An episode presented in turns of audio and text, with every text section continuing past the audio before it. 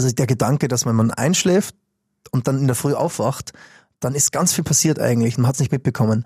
Und der Gedanke schwingt auch in, glaube ich, in vielen der Songs mit. Und ich glaube, Musik hören ist auch sowas. Es ist eine Alternativrealität.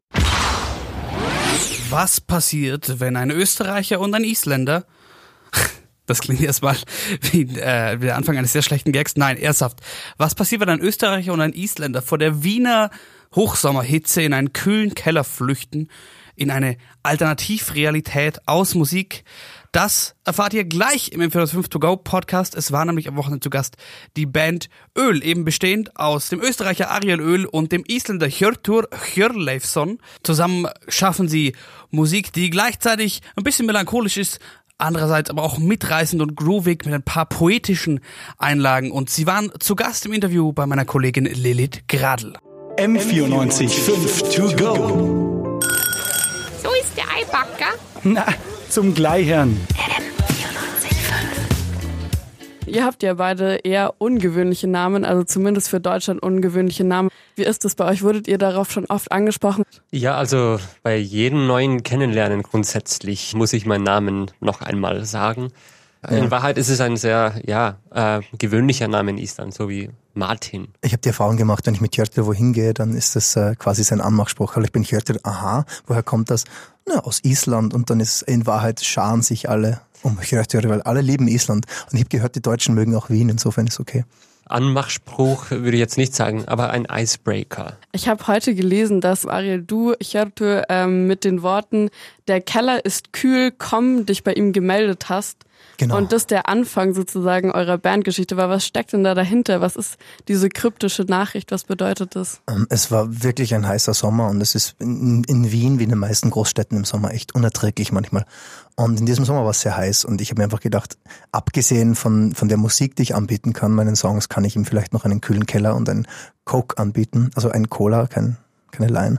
Und das habe ich dann gemacht und der ist gekommen und das war eigentlich ganz, ganz gut. Also wir haben dann ziemlich schnell Musik gemacht in meinem kühlen Keller. Und ihr habt ja schon mit griechischer Flöte und japanischer Koto experimentiert. Habt ihr denn auf eurem neuen Album auch ein paar so exotische ähm, Instrumente vertreten? Also das ist unser erstes Album, das heißt ähm, dieses, dieses, es waren Großteil Samples von exotischen Instrumenten. Wir können gar nicht so viele Instrumente selber spielen. Und die sind auf unserem, jetzt auf unserem Debütalbum eh viel drauf, genau. Da kommt irgendwie quer durch das Reisebeet, kommt eigentlich alles vor auf diesem Album und aber oft so verfremdet, dass es, dass man es nicht mehr erkennt als Instrument. Teilweise wissen wir auch selber nicht ganz genau, wo die Sounds herkommen. Genau. Und was, was auch noch drauf ist, ist sehr viel Stimme. Also, wenn man Kanye West hört, der macht das ja ganz viel. Er spielt viel mit Stimme oder Bon. Ähm, da kann man irgendwie lernen, dass mit Stimme eigentlich sehr viel geht, außer Singen. Dass man irgendwie auch sehr viel Sounds machen kann, sehr viel kleine Licks und äh, Hooks und dass das irgendwie ganz cool ist, was die Stimme eigentlich kann. Also man braucht auch gar nicht so viel, finde ich, um guten Sound zu machen.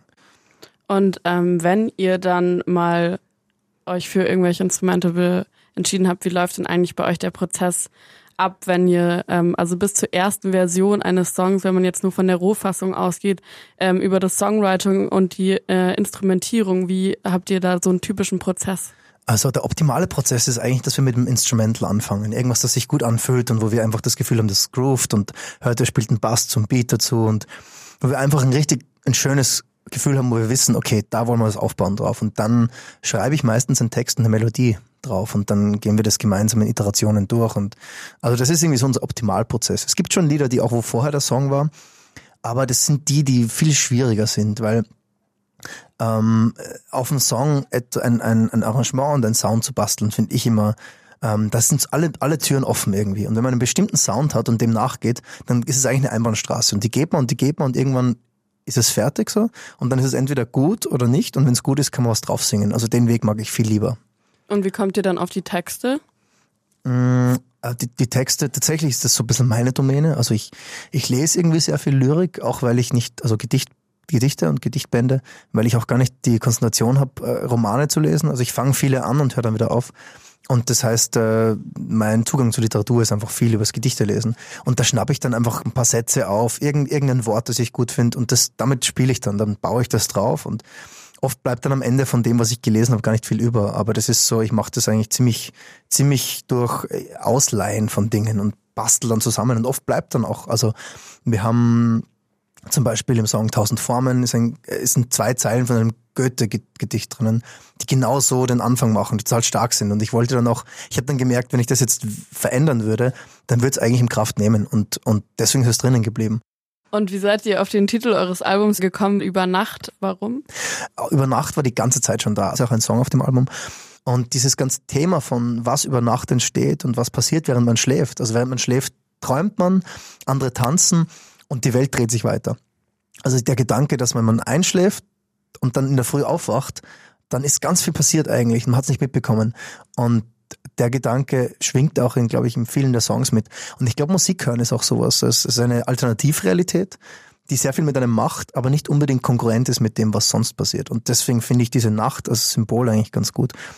Weil die meisten, für die meisten von uns ist die Nacht einfach, wir gehen schlafen und am nächsten Tag ist wieder unser, beginnt unser Leben. Aber ich finde eigentlich, wenn wir uns die Nacht bewusst machen, dann hat die extrem viel äh, Potenzial. Ich wollte mal fragen, was sind denn eigentlich die Inspirationen für eure Musikvideos? Vor allem jetzt halt, wenn man sich zum Beispiel Wolken oder Trabant anschaut, was war die Idee dahinter? Was wolltet ihr damit transportieren?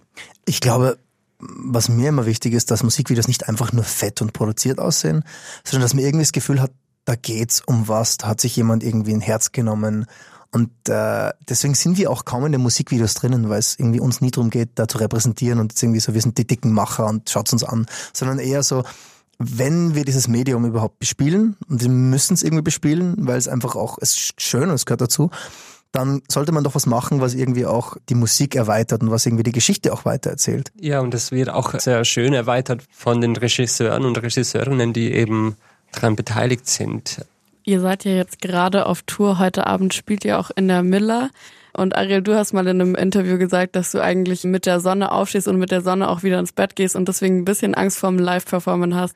Lässt sich das denn gerade mit deinem Lebensstil vereinbaren und macht euch das Touren Spaß? Also zum Glück habe ich das ein bisschen gelernt und das habe ich da total viel Spaß. Und man kriegt ja auch, also die Energie, die man dann kriegt und dieses, diese Wachheit, die passiert beim Spielen, die kann man sich gar nicht vorstellen. Das ist so eine Konzentration und so eine Aufmerksamkeit und äh, ähm, schwieriger ist es eher danach wieder runterzukommen und danach wieder richtig wieder müde zu werden. M94 5 to go.